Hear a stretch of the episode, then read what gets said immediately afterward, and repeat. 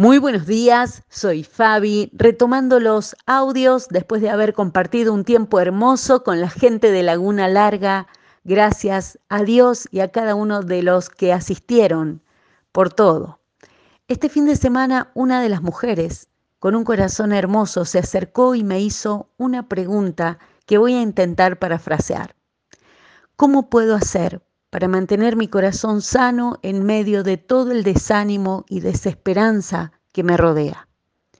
Y a veces, cuando nuestro corazón se siente con niebla, perdido, y en nuestro afán de ayudar creo que damos respuestas fáciles, como que la solución está a la vuelta de la esquina. Así que tolera, soporta el hoy, porque Dios te dará algo mejor mañana. Un día el Señor Jesús está teniendo una conversación con los discípulos. Esto se relata en el Evangelio de Juan en el capítulo 14. Tomás, uno de ellos, creo que se sentía como esta querida mujer del sábado, con cierta neblina cubriendo el futuro y también el presente de su alma. Tomás le dice al Señor, Señor, nosotros no sabemos, no conocemos, no tenemos idea. ¿Cómo vamos a saber el camino? Y la respuesta lógica del Señor, según mi humano entender, tendría que haber sido, te mostraré el camino, te mostraré cómo paso a paso, detallada y claramente, que es también la respuesta que me hubiera gustado tener para aquella mujer. Sin embargo, la respuesta del Señor Jesús es, yo soy el camino. No tenemos que aferrarnos a lo que está a la vuelta de la esquina porque Jesús está sosteniéndonos siempre y en este preciso momento.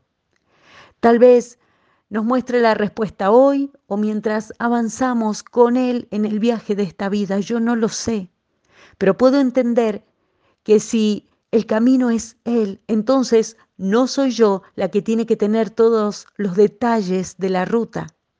Sé que la gracia, la provisión y la dirección son para cada día porque esa es su promesa y Él no miente. Yo quiero pan para todo el mes, para todo el año, por décadas.